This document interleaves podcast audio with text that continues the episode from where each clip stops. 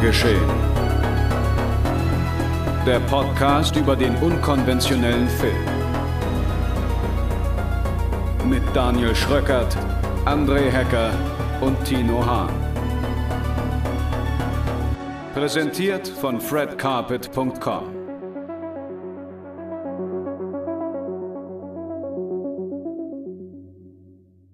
Einen schönen guten Tag, meine sehr verehrten Zuhörerinnen und Zuhörer. Ich heiße Sie herzlich willkommen zu einer weiteren Folge Genre geschehen. Wir sind bei Ausgabe 29 und wie immer sind wir hier zu dritt, nämlich André in the Earth, Hacker. Moin, moin. und Titan Tino Hahn. Hallo. Und mein Name lautet Daniel Schröckert. Wir heißen euch herzlich hier willkommen bei fredcarpet.com oder dem Podcast-Anbieter eures Vertrauens. Und weil wir uns heute ein bisschen sputen müssen, kommt hier direkt das Programm. Das Slash Film Festival in Wien ist gestartet und deswegen reden wir heute zum einen über den Öko-Horror In the Earth von Ben Wheatley und zum anderen über den Eröffnungsfilm Titan, den neuen Buddy-Horror von Julia Durcono. Und darüber hinaus geht es um The Foundation, die neue millionenschwere Apple-Serie ist gestartet. Wir haben die ersten beiden Folgen gesehen und werden jetzt darüber reden, ob der Frieden des Imperators gewahrt werden wird. Viel Spaß! Was wäre sonst gekommen, wenn wir uns nicht so hätten sputen müssen? Vielleicht eine kleine Plänkelei, so. ein kurzes Hallo, wie geht's euch? Alles erzählen cool. können, dass du heute gefrühstückt hast, Tino. Wart ihr alle fleißig wählen und bereut ihr es jetzt schon und so weiter und so fort. Das hätten wir alles diskutieren und besprechen können, aber das können wir heute nicht, denn Tino muss in den vierten Teil der besten Trilogie aller Zeiten. Machen wir es kurz und lassen es reimen. Tino muss ins Kino. Ja. Ja. Muss Matrix 4 gucken, um mal Andres Gag zu klauen. ja. Ja. Freue mich schon auf die Kommentare, die ausschließlich die nicht auf den Inhalt der Sendung ausgehen, sondern einfach, wie kann er denn jetzt Titanic 4 schon sehen? Äh, Matrix Titanic 4 schon sehen? Titanic das war ja weil, wegen okay. Titan und Matrix, Titan und Matrix kombiniert, ergibt halt Titanic. T Titanics. ja. Titanics, ja. Titanics 4. Ja. Auf den bin ich auch sehr gespannt. Das, ist ein Mashup, ja. das ich gucken würde, auf jeden Fall. Ja. Ich muss ja sagen, mit 2 und 3 ging die Kurve ein bisschen runter, aber jetzt 4 verspricht wieder ganz Großes. Ja, jetzt wo das Schiff wieder zurück ist. Stärker und härter denn je. So. Stärker und härter denn je. Meldet sich vielleicht auch Ben Wheatley zurück. Der hat einen neuen Film namens In the Earth. Und über den wollen wir jetzt reden. Das hat den folgenden Grund, denn André und ich sind nächste Woche tatsächlich in Österreich, in Wien, beim Slash Film Festival. Und dort wird er unter anderem laufen. Und wir haben uns halt mal hier den auserkoren als ersten Film, den wir dies, nee, als einen von zwei Filmen, die wir diesbezüglich heute schon mal besprechen, wenn wir dann nächste Woche halt auf all das eingehen werden, was wir dort vielleicht gesehen haben oder sehen wollten oder nicht sehen konnten und so weiter und so fort. Deswegen geht es jetzt heute erstmal um In the Earth. Und in the Earth geht es um folgende Geschichte. Während ein tödlicher Virus die Welt verwüstet, begibt sich Dr. Martin Lowry auf eine Mission, um das Testgelände, ja geil, ATU 327A zu erreichen. Ein Forschungszentrum tief im, oh Gott, wie spricht man das aus? Arboreal Forest? Ja. ja. Stimmt, ja. Die beschwerliche Reise, die von Park Scout Alma begleitet wird, wird durch einen nächtlichen Angriff verzögert, der die beiden mit Blessuren und ohne Schuhe zurücklässt. Als sie auf einen Mann namens Zack treffen, nehmen sie seine Hilfe dankbar an. Sechs Absichten sind jedoch nicht genau das, was sie zu sein scheinen, und der Weg aus dem Wald wird erschwert, als die Grenze zwischen Mythologie und Wissenschaft verschwimmt. Ich finde es auf jeden Fall gut, das dass Auto, Autoteile Unger in der Apokalypse immer noch gibt. ja. Ist das auch so die offizielle Zusammenfassung? Das ist der offizielle Plot, die, die ja. Plotbeschreibung, ja. Das ist ja ganz schön gruselig, das muss man sich ja mal vorstellen, ohne Schuhe. Huiuiui. Naja, aber ich fand, also, da kann ja, man ja direkt auch, mal also einsteigen. Also da war ein auch, Aspekt, liest, ja, das war ein Aspekt, wo ich gedacht habe, ey cool, endlich kümmert sich mal ein Film drum. Ja, normalerweise rennen so viele Leute irgendwie mit, mit, mit, keine Ahnung, Schuhen und Hosen durchs Wasser und es scheint ihnen nichts auszumachen. Oder barfuß halt durch, durch sämtliche, weiß ich nicht, sämtliche Landschaften und es scheint ihnen nichts auszumachen. Und hier. Ich laufe ja nicht mal im Freibad barfuß, weil ich immer denke, da könnte irgendeine Glasscherbe liegen oder eine Biene oder so eine Pommesgabel. Also ich laufe generell nie barfuß außerhalb des Hauses. Deswegen kann ich sowas schon nachvollziehen. Aber in Du wärst, ein- du wärst Horrorfilmen jetzt schlechter so, Hippie. aber in einem Horrorfilm mir jetzt so die Bedrohung damit zu teasen, dass sie keine Schuhe anhaben, das ist schon sehr, sehr understated. Also das finde ich bei der Beschreibung schon. Na, bei einem, bei Sonst einem sind es immer sadiste Perverse, die irgendwie die Menschen nicht, vorst nicht vorstellbare Schmerzen erleiden lassen wollen. Hier sind halt keine Schuhe da. na, bei, dem, bei dem Film, der in 15 Tagen gedreht wurde, musste man, muss man halt auf das zurückgreifen, was man hat. Keine Schuhe. Da Ja. müssen die Basic, die Basics halt wirken. Und ich meine, Tino, für dich wäre das der absolute Horror. Barfuß im Wald. Ja, generell ist das eh wieder. In The Earth ist wieder einer meiner beliebten Vertreter aus dem Bereich des Fußhorrors. Also da geht's auch schon wieder ganz schön ans Eingemachte. Da bin ich auch zwischen The Beach House, Revenge und In the Earth weiß ich auch nicht, welche Fußszenen ich am ekelhaftesten finden sollte. Ah, ja, stimmt. Da den- Revenge ist, glaube ich, noch weit vorne, aber In the Earth war auch schon wieder sehr unangenehm, fand Ich ich. muss sagen, ich fand die in die Earth-Fußszene hier trick, nicht so gut getrickst wie die anderen.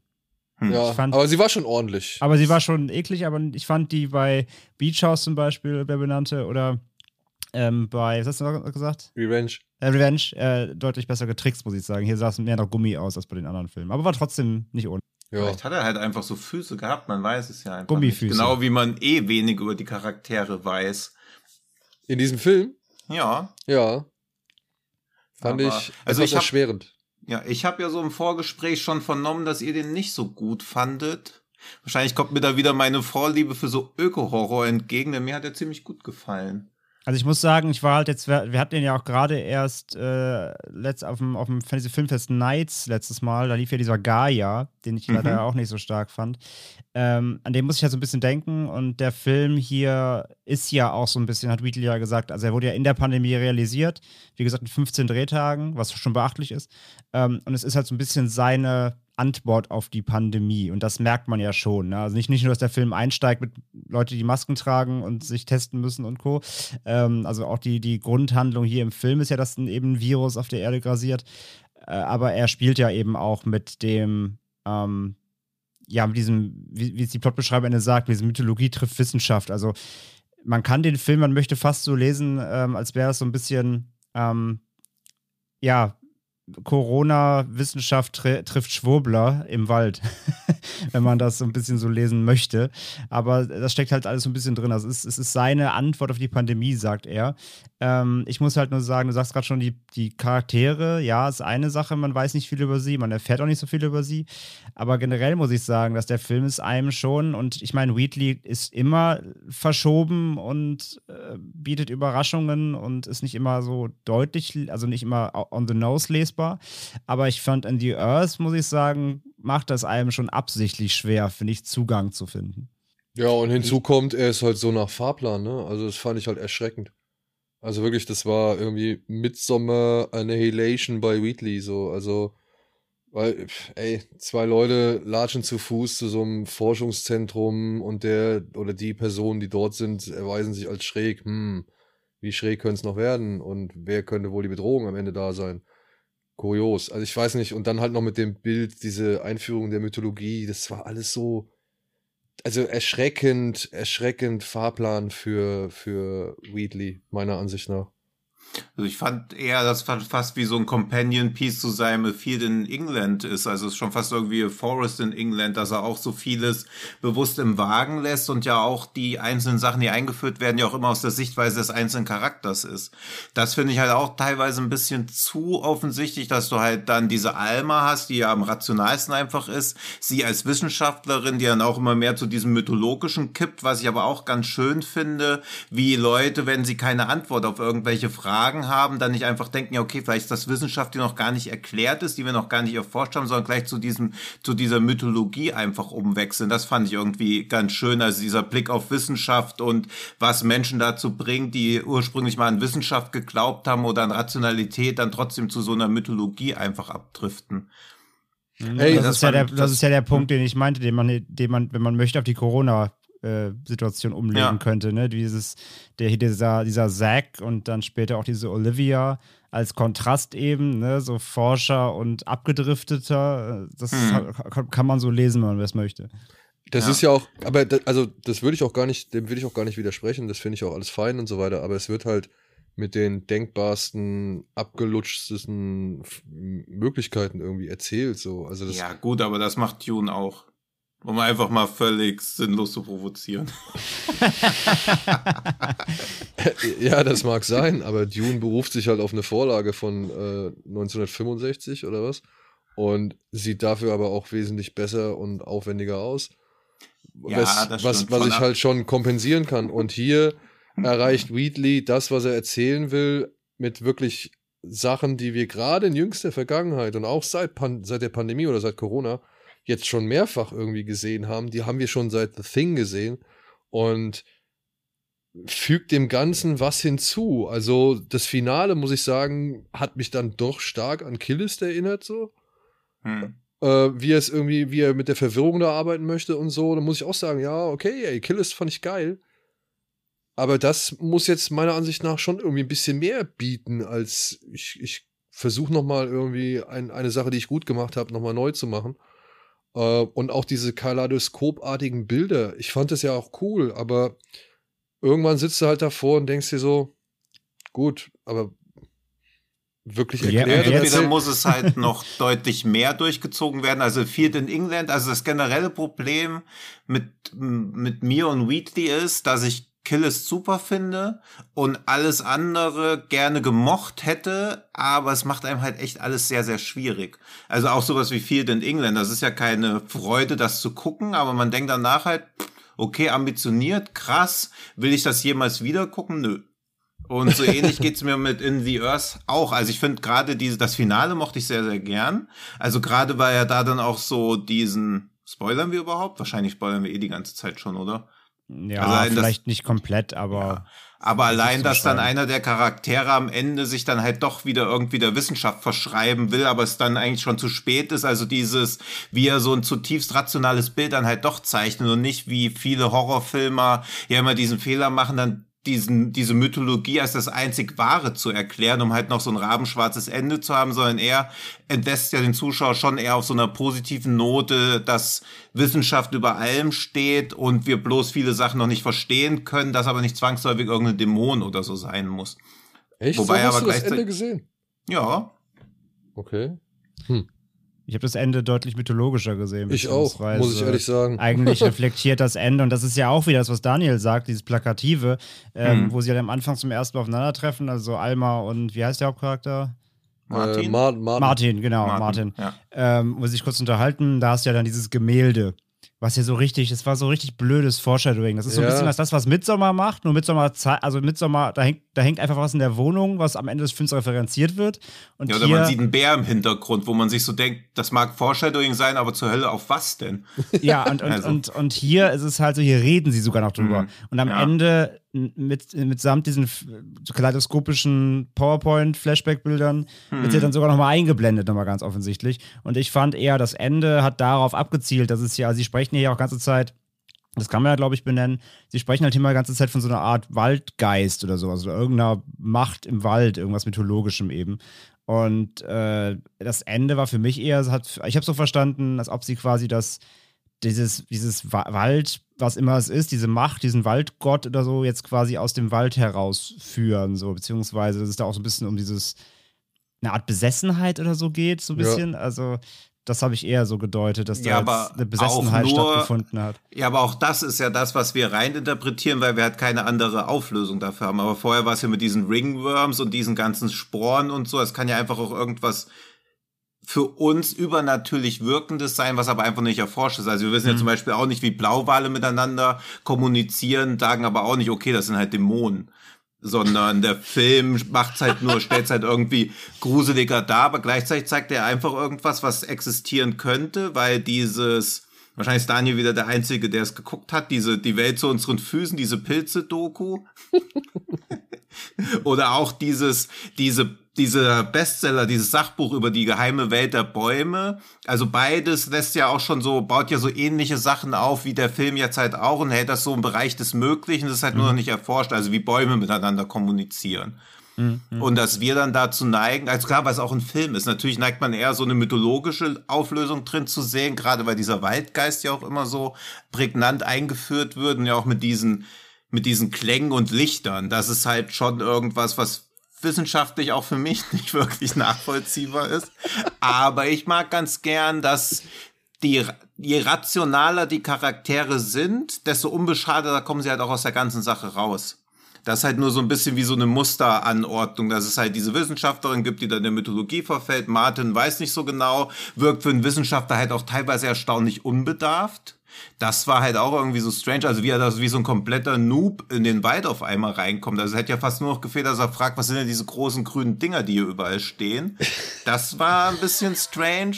Und dann halt diese Eimer, die so dazwischen steht und halt Zack als derjenige, der auch da ist wieder schade, dass es halt ein Film ist und man ja natürlich mit einer gewissen Erwartungshaltung rangeht, weil als sie zuerst auf ihn treffen, denkt man ja, okay, der weiß genau, was er tut, weil ja selbst diese diese Behandlung ohne Desinfektion und so wirkt ja einfach so, als ob er genau wüsste, was er da tut. Und erst später merkt man, ja, weiß ja gar nicht, was er da tut. Aber natürlich weiß man als Zuschauer auch schon, ja, dieser Sack wird schon irgendwie nicht so ganz koscher sein. Das ist halt immer das generelle Problem von Filmen, beziehungsweise auch von so einem Film wie In the Earth, dass es halt viele ähnlich gelagerte Filme gab und gerade auch dieses Pilz-Ding hat sich ja mit The Last of Us eh irgendwie in die Popkultur reingewamst. Und er. Und das hatte Gaia ja auch komplett. Ja, ja, ja. Und er baut da jetzt was drumrum, ohne zu realisieren, dass vielleicht schon viele Leute ähnlich gelagerte Sachen gesehen haben. Weil vor zehn Jahren wäre da, glaube ich, wesentlich unverbrauchter gewesen und man wäre auch bereiter gewesen, dieser Idee zu folgen. Jetzt ist halt so diese Grundidee von einer Schwarmintelligenz, die sich gegebenenfalls auch gegen Eindringlinge wehrt, weil auch das ist ja irgendwie so eine Lesart, dass der Wald sich gegen die größte Bedrohung werden, das ist nun mal der Mensch. Das ist ja auch lesbar, beziehungsweise das ist ja in jedem Öko-Horror auch so eine mögliche Lesart, also auch zum Beispiel bei The Last Weekend. Ja, aber da, ja, aber da, da wehrt er sich gegen Menschen, die sich auch benehmen wie die Axt im Wald. Die, ja. die wollen ja einfach, also, die sind ja auf der Suche nach irgendwie keine Ahnung, ich meine, die. Ja, vor allen Dingen wurden sie auch in den Wald gerufen. Das kann ich halt auch nicht so ganz in Einklang bringen. Also, der das Wald ich. ruft sie, sie gehen hin und dann sagt der Wald, ja, hier Wichser, haut ab. Also das, und dann auch nur zwei. Also, wenn, wenn der Wald die gesamte Menschheit reinlocken würde und dann umbringen, dann wäre das für mich schlüssig, aber halt zwei Wissenschaftler reinholen, das checke ich auch nicht. Und klar wird das so mit diesen Ringworms, die sie alle hatten, die wieder miteinander kommunizieren, halbwegs erklärt, aber auch da muss man natürlich schon bereit sein, viel Suspension of Disbelief mitzubringen. Weil es halt auch gar nicht so großartig erklärt wird. Er sagt's ja. halt, er sagt's halt einmal und die Wissenschaftlerin sagt's halt dann einmal so. Wir hatten auch Ring, äh, Ringworms so und das war's. Ja, ja. das war's.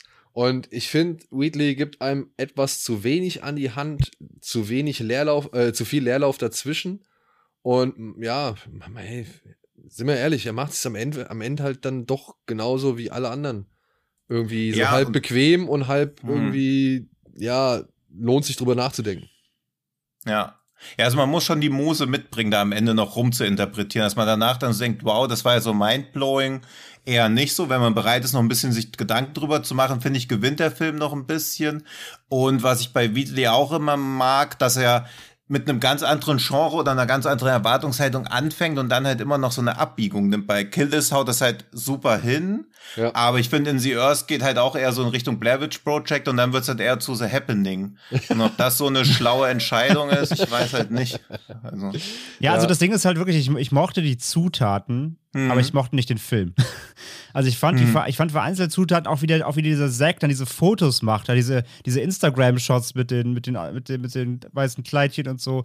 Das war alles schön, das war alles schön weird und ich mag ja, wenn, wenn, wenn Wheatley so seine, seine weirden ähm, Ideen da so reinpackt, aber die, wir, die wirkten mir hier zu ziellos. Dass da wirkten halt Sachen wie zum Beispiel natürlich ein Kill ist, klar, ist halt auch mit seinen Natürlich ist auch ein der Film, aber da hat das alles funktioniert und Sinn ergeben. Auch wenn du den Film nochmal guckst, mhm. hast du dann ja, konntest du nochmal dich ja. neu reindenken, weil du andere Zeichen schon gesehen hast. Das macht alles aufbauend Sinn. Aber ich, ich finde, bei In the Earth hat er wirklich da, also das Ende ist zu, zu gewollt auf, guck mal, jetzt, jetzt mache ich mal, jetzt mache ich mal mein Fuck. Äh, und, und holt euch mal ein bisschen mit lustigen Bildern durch. Und der Rest ist dafür, finde ich, echt zu, wie zu ambivalent, wo er wirklich dachte, vielleicht ja, also entweder hat er sich zu sehr darauf berufen, dass es sein, sein Corona-Film ist, die Leute wollte, ja. wollte er damit abholen. Ähm, aber ich finde, der ist nicht stringent genug und macht es nicht klar genug. Oder gibt zumindest, ja, er gibt nicht genug mit an die Hand. Äh, muss ja nicht alles auserzählen, aber, aber ich finde auch, gerade die erste Filmhälfte, das, das ist alles so, ja, okay. Also es, es wirkt wie ein Aufbau zu etwas, was danach gar nicht mehr passiert. Also, ja. ne? Also, und das ist ja nee. auch ungefähr so eine Hälfte, als diese Alma Olivia fragt, was, was der Wald überhaupt ihnen mitteilen will. Und sie sagt mhm. dann, ja, wie wir alle zusammenleben können, um uns gegenseitig zu vernichten. Also, warum hilft der Wald ihnen dann nicht? Also, sie sind doch da, weil sie sich Hoffnung erwarten in Form von diesem pilzartigen Ding, was irgendwie hilft, Sachen effektiver zu machen, damit sie irgendwie in weiter leben können, trotz dieses Virus. Mhm. Und der Wald ruft sie, um mit ihnen gemeinsam herauszufinden, hey, wie können wir denn zusammen leben, ohne uns gegenseitig zu zerstören? Ja, ich, ich zerstöre euch jetzt mal.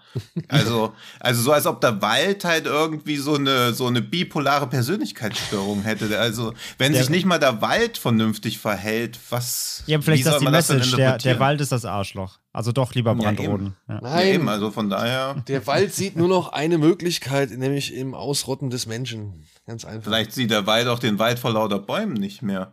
Ja. Komm, wir roden ja. weiter, oder? Also. Ja. Also ja, also das ist wirklich, also mir hat er wirklich einfach gar nichts getan so, aber man sieht das auch gut äh, bei den Stimmen, so die es bisher im Netz dazu gibt, so auch auf Letterboxd der spiked extrem. Also da sind auch wirklich ja. Sachen, also da sind, da sind Ein-Sterne-Sachen dabei ohne Ende, da sind Fünf-Sterne-Sachen ohne Ende dabei. Ich glaube, den Film muss man irgendwie echt fühlen, auf den muss man richtig Bock haben, aber mir hat er wirklich einfach, mir hat er nichts getan so. Ich habe danach drüber nachgedacht, so versucht drüber nachzudenken, was Tino gerade sagt, nachwirken zu lassen, man kann ein paar Sachen reininterpretieren, aber der Film gibt mir zu wenig, als, ich, als ich will mich damit auch gar nicht viel länger beschäftigen, weil dafür gibt der Film mir echt insgesamt auch zu wenig mit für, mein, für meinen Teil. Ob jetzt der oder Gaia, also ich meine, da macht man beiden, sag ich mal, wenn man auf das also, Thema Lust hat, kein nichts ja. verkehrt. Also ich mochte Gaia ja auch, das Fass wollte ich aber an einer anderen Stelle aufmachen, aber ich glaube, ich bin auch bei Öko-Horror, habe ich immer ja, so ein kleines ja, Fable für. Ist ja komplett fein und ich ja. mag auch, ich mag vor allem auch so mythologische Sachen. Ich mag so mhm. Waldgeist-Shit und dann das von mir aus gerne auch mit, mit sozialökonomischen Themen verbinden, so alles cool aber ich brauche mhm. dann irgendwie mehr. Also auch die Figur der Alma hat mich extrem an die Hauptdarstellerin oder den Hauptcharakter aus Gaia erinnert, auch wie sie vorgeht mhm. und so. Das ist quasi, ja. nee, aber wie gesagt, im, im, Großen und Ganzen hat da mir nichts getan, aber ich verstehe, wenn man da was rausziehen kann. Ja, aber ich finde halt, Meins war Wheatley nicht. ist halt auch so ein Meister des vergeudeten Potenzials. Also Leider, jeder ja. Film von ihm hat halt echt so viel. High Rise könnte mega sein, verkackt sich dann gegen Ende. Free Fire ist irgendwie super, aber im Prinzip ist es halt auch nur ein 90-minütiger Shootout in der Lagerhalle. Also es ist so viel Potenzial immer da und dann wirkt es irgendwie so, als ob er dann noch so dachte, ja, okay, jetzt muss das Ding mal irgendwie alle werden. Ich habe eine neue Idee, an der würde ich jetzt lieber arbeiten. Das ist halt so schade irgendwie. Ich mochte High Rise. Ich mag auch Ja, ich mochte Fire. den auch, aber gleichzeitig, was der für Potenzial gehabt hätte. Also man ist da schon, ich bin leicht enttäuscht rausgekommen, aber ich meine, es war auch sein erster Film nach Kill This, wo man halt so gedacht hat, okay, jetzt kommt sein Meisterwerk, wo man ja irgendwie noch gedacht hat, okay, vielleicht ist er der neue Kubrick oder sonst irgendwas. Ja, und ich mochte ja sehr Sightseers. Sightseers fand ich auch gut. Ja. Aber ich, ich würde sagen, der Eindruck setzt sich fort, dass er nicht mehr irgendwie einen richtigen einen richtig guten Ausstieg aus seinen Filmen schafft. Ich finde halt, was alle für diese Filme ein, Sightseers, High Rise und äh, Free Fire, die kommen halt einfach nur irgendwie so läppsch raus. Ich kann mich auch an keins der Enden, ich kann mich nur noch ans Ende von Killis erinnern, sonst wüsste ich jetzt keins der Filmenden mehr prägnant zu beschreiben. Also ich weiß ungefähr, wie sie enden, aber wenn ich das in einem Satz zusammenfassen sollte, ist halt, ja, es ist halt vorbei gewesen irgendwie. genau. Also, Und ich glaube, das ja. ist so das große Problem bei ihm. Der hat, ja. der hat halt wirklich, ich, wie gesagt, ich mag viele Filme von ihm, aber mhm. ich muss auch bei allen Filmen irgendwie zugestehen, außer Killis hinterlassen sie dann halt am Ende keinen bleibenden Stempel Eindruck. oder Eindruck. Ja. Mhm. Aber wir wollen doch sicherlich alle seinen nächsten Film sehen, oder? Welcher ist es? The Mac 2. ah, schon je. ja, ah. das, da habe ich ja immer den meisten Bock drauf, wenn Leute, die so sich im Arthouse irgendwie so halb verwurzelt fühlen, dann auf einmal sowas machen müssen. Ach stimmt, er wollen. macht den, ja. Ich hatte die ganze ja, Zeit ja. Eubank im Kopf, aber nee, Eubank macht ja den neuen Paranormal Activity, sowas. Ja, nee, nee, das könnte schon. Und dann auch mit Statham? Ich glaube schon. Ja, Geil. es bestätigt bis schon, ja, ja. Geil. Als einziger ja. bisher. Ja. Okay, jetzt habe ich richtig Bock. Ja, Und also es, weil wieder, der und es, ist, und es ist wieder eine US-China-Koproduktion. Das wird auch wieder. ja, und der erste Mac hat ja schon so massiv underdelivered, wenn es um Action oder irgendwas geht. Also da kann ich mir jetzt noch, vielleicht wird das ein komplettes Kammerspiel. Wo auch der Hai am Ende einfach nur an der Tür klingelt. Der Hai, der Hai, den Hai gibt es gar nicht im Film. Der ist am Ende nur eine Metapher für die Ökologi Ökologie. Ja. Ja. Für Jason Und Statham's damit ihr auch euch merken könnt, wo ihr es als erstes gehört habt, ich prognostiziere so Anfang 2022 wird Ben Wheatley wegen kreativer Differenzen das Set verlassen. Ja, wir sind gespannt. Wir sind Aber er hat doch sogar noch einen Film in der Pipeline, ne? So ein Monster-Sci-Fi-Ding. Ja, ja. Der hat doch zwei Aber- irgendwie in der Pipeline. Ja. Wie heißt der nochmal? Das kann ich leider nicht. Warte. Freak Shift, genau. Ja. Aber ich finde schön, dass Mac Freak 2 The Trench heißt mit Subtitle, wie das ja wahrscheinlich leider nie von James Wan verfilmte Spin-off von Von Aquaman. Aquaman, ja. Ja. Wo ich auch, ey, nach, nach Malignant, ey, wie geil das geworden wäre, wenn der wirklich dieses Trench, diese Trench-Viecher Hätte ich mega Bock hätte. gehabt. Ja. Aber Auch leider ist super. Malignant ja nicht erfolgreich genug gerade, ne? Oder? Noch nicht Ja, aber ich glaube, das liegt nicht daran, dass er nicht The Trench machen darf. Ich glaube, einfach ein Horrorfilm im Aquaman-Setting, das ist zu weit an Haaren herbeigezogen. Ja, vielleicht mit seiner nächsten Carte Blanche, wenn Aquaman 2 auch wieder eine Milliarde macht und Fast and Furious 13 auch. Ja, ich bin gespannt. Dreharbeiten sind ja bereits im Gange von Aquaman 2. Ja. Gut, kommen wir von der Erde in die Weiten des Weltalls. Denn jetzt gerade, ich weiß gar nicht, Freunde, habt ihr die ersten beiden Folgen gesehen oder reden wir jetzt nur über die allererste Folge? Ich Ich habe glaube, nur den Pilot jetzt gesehen. Also, es reicht auch nur über den Pilot zu sprechen, weil der ist ja halt so make it or break it. okay. Gut, wir reden über Foundation, eine Science-Fiction-Serie, die jetzt gerade auf Apple TV, TV Plus gestartet ist, inszeniert Folge 1 von Rupert Sanders, den kennt man vielleicht als Regisseur von Ghost in the Shell, der Realverfilmung. Oder den kennt man vielleicht auch für, vielleicht, für Snow White and the Huntsman. Ne? Und wahrscheinlich hat man mitbekommen, dass der schuld ist, dass Kirsten Stewart und Robert Pattinson nicht mehr zusammen sind. So, der hat die erste Folge inszeniert und jetzt wird's schwierig. Ja, ich lese das jetzt einfach vor, ne? Machen wir. Ja. Da, weil, ja, Foundation basiert auf mehreren, aber eigentlich drei Büchern äh, von Herrn Asimov, von der Romanreihe. Und ja, die Serie macht halt ein bisschen was anders. Gut, ich lese einfach mal die offizielle Inhaltsangabe vor, die da lautet: Die begabte Gail Dornick reist von ihrer akademisch repressiven Heimatwelt Synax nach Trantor, der Hauptstadt des galaktischen Imperiums, um bei dem berühmten Harry Seldon zu studieren, dem Schöpfer der Psychohistorie, einem mathematischen Teilgebiet der Vorhersagungsforschung. Beide werden jedoch unter dem Vorwurf des Hochverrats verhaftet. Seldon, weil sein Modell den baldigen Zusammenbruch des Imperiums vorhersagt, und Dornick, weil sie das Imperium öffentlich diskreditiert. Foundation erzählt die tausendjährige Geschichte einer Gruppe von Exilanten, die feststellen, dass der einzige Weg, das galaktische Imperium vor der Zerstörung zu bewahren, darin besteht, sich ihm zu widersetzen. Ja. So, soweit die offiziellen Ja. Worte.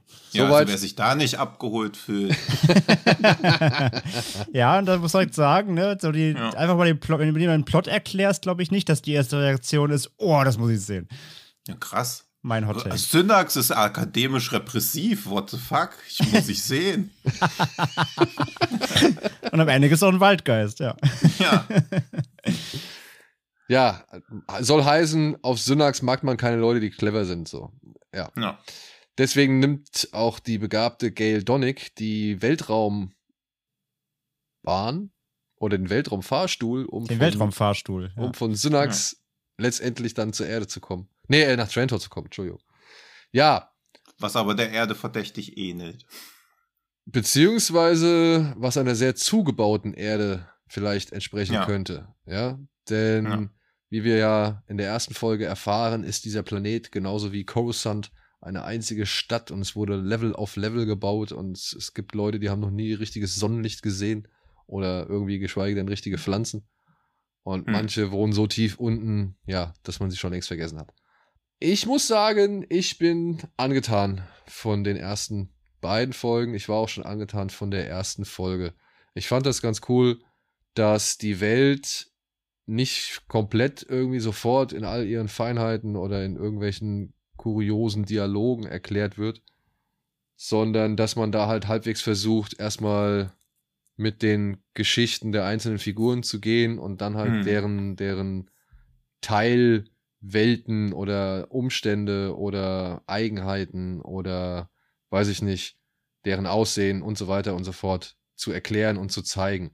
Zum Beispiel dieses ganze Ding mit den Steinen, die sich im Gesicht von Gail eigentlich befinden sollten und die sie operativ hat entfernen lassen. Das gehört halt mhm. zu ihrer Rasse dazu. Und das ist halt einfach so ein Detail, was nicht, also im Vergleich zu anderen Serien oder anderen Filmen, muss ich sagen, wird das nicht großartig erstmal erklärt, sondern es erschließt sich so ein bisschen aus ihren Erinnerungen und aus dem ein oder anderen Dialog. Aber das halt noch relativ dezent, meiner Ansicht nach. Und so geht's mir eigentlich bisher. Man hat irgendwie eher das Gefühl, dass man was verpasst hat oder dass man irgendwelche entscheidenden Informationen noch nicht bekommen hat hm. und sich so ein bisschen vielleicht, ja, sowohl gehetzt anfühlt als auch uninformiert. Aber ich bin bereit, weiteres zu erfahren, was hoffentlich im Laufe der, ich glaube, insgesamt zehn Folgen sind es, erzählt wird. Und hinzu muss ich sagen, ich finde, es sieht echt für eine Serie verdammt gut aus. Es ist ein enormer Aufwand, der da in die Settings und digitalen Effekte gesteckt worden ist oder generell so in Kostüme und Kulissen. Und ich mag auch die Schauspieler, die halt überwiegend zum Einsatz kommen, beziehungsweise die hier die Rollen verkörpern, die sie verkörpern sollen. Auch wenn ich jetzt schon gelesen habe, dass hier und da die ein oder andere geschlechtliche Änderung vorgenommen worden ist. Oder eben halt auch, dass die eigentliche Geschichte sich nicht so sehr auf einzelne Figuren konzentriert. Und da bin ich halt gespannt, wie der Weg weitergehen wird. Denn ich glaube, viele Figuren, mit denen wir jetzt gerade am Anfang zu tun haben, mit denen haben wir schon demnächst bald nicht mehr zu tun. Ja, so ging es mir halt auch. Also wie du gerade sagst, die, ähm, ich mag den Fokus auch, weil ich sagte ja gerade, das war kein Spaß. Hätte man mir einfach den Plot erklärt, ohne dass ich irgendwas davon wüsste, hätte ich gesagt, ja, okay. ähm, weil die Teil, die Teilplots, die erklärt werden, die aufgemacht werden, ne, mit diesem, diesem, dieser Psychohistorie, mit, mit äh, dieser Vorhersagenforschung, mit, äh, mit irgendwelchen, überhaupt irgendwelchen Mechaniken, Technologien, mit hier und da. Das ist schon alles würdest du das so einfach reinwerfen, ohne dass du Ankerpunkte in Charakteren setzt, wäre das schon ganz schön A überbordend, glaube ich, und B auch halt sehr haltlos, wenn du das einfach so hinwirfst. Ähm, auch gerade eben natürlich Zuschauern wie mir, die die Vorlage nicht kennen. Und daher finde ich es auch eben sehr, sehr wichtig und auch gelungen, dass sie eben den Fokus an, auf Charaktere legen und lieber Ankerpunkte mit Charakteren setzen und ähm, Charakterzüge eher nutzen, um ähm, dich als Zuschauer reinzuholen und ihren ja, sag ich mal, ihre Wege eher aufzeigen und ihre Bestrebungen da markanter zu setzen und dass du dich daran entlang hangeln kannst, auch gerade, weil ja trotzdem äh, sehr viele Charaktere an sich erstmal da sind. Also dann hast du dieses eben natürlich das galaktische Imperium mit den ganzen, mit den ganzen Liedern und hier und da. Also da kommt ja schon viel rein. Und umso wichtiger ist es, dass halt die Hauptcharaktere erstmal so ihre, ihre Bestrebungen klar machen. Dann hast du da schon mal so Ankerpunkte, an denen du dich als Zuschauer eben langhangeln kannst. Ansonsten, ey, ganz klar, die Bilder sind der Wahnsinn. Also allein, allein für die Optik muss man das eigentlich schon mal, zumindest mal den Piloten gucken, dass man danach sagt, nee, ist nicht meins, aber die Bilder muss man echt mal sehen.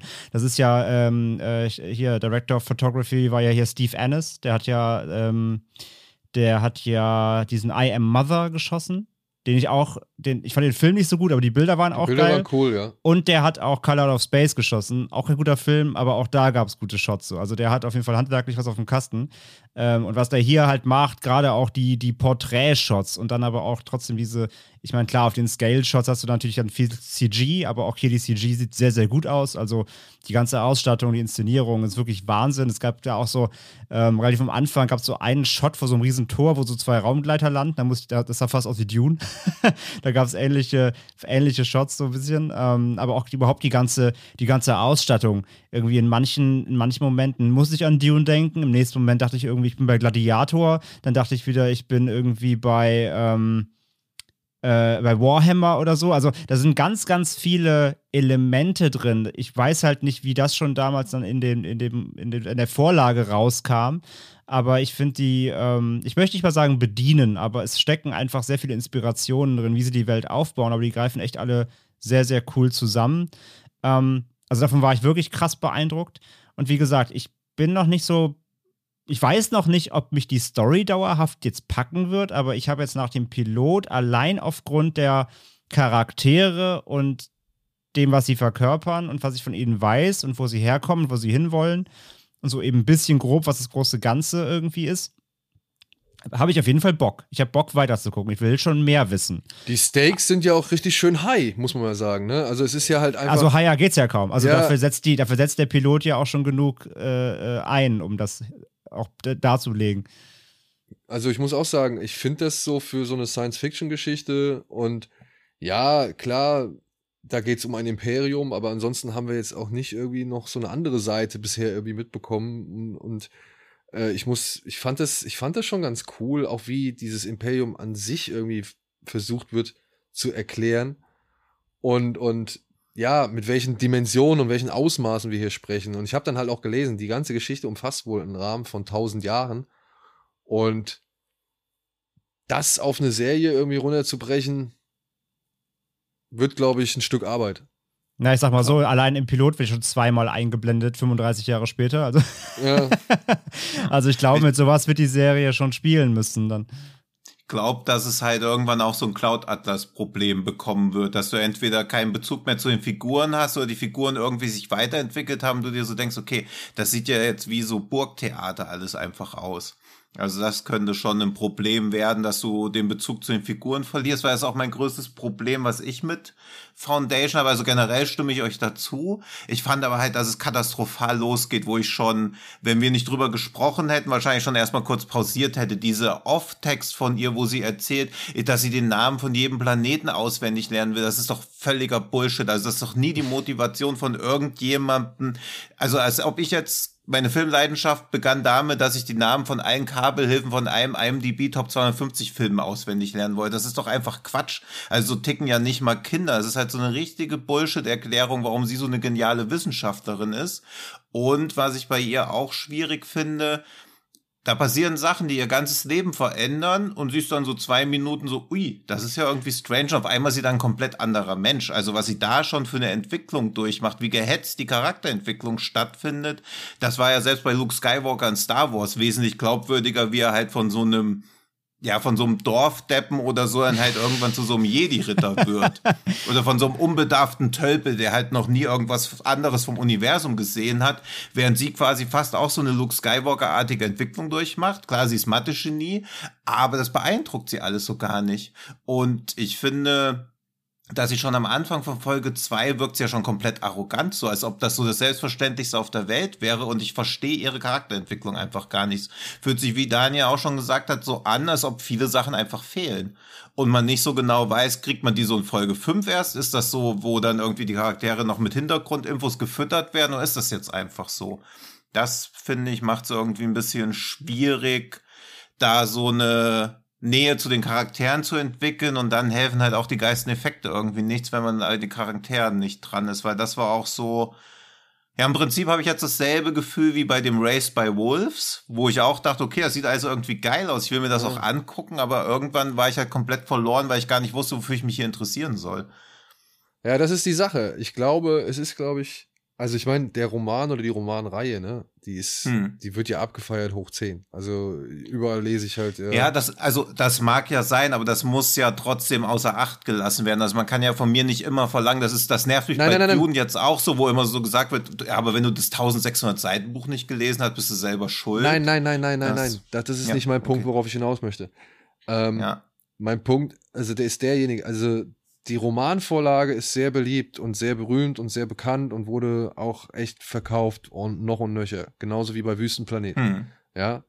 Ähm, das ist für mich immer so der, der Punkt, wo ich dann sage, ja, okay, irgendwas muss diese Geschichte ja haben, sonst hätten das nicht so viele Leute gelesen, sonst wäre das nicht so ein denkwürdiges Ding, sonst hätte man sich irgendwie nicht so sehr dafür interessiert, sonst würde man nicht so sich so der, darüber freuen, dass es jetzt eine Verfilmung davon gibt.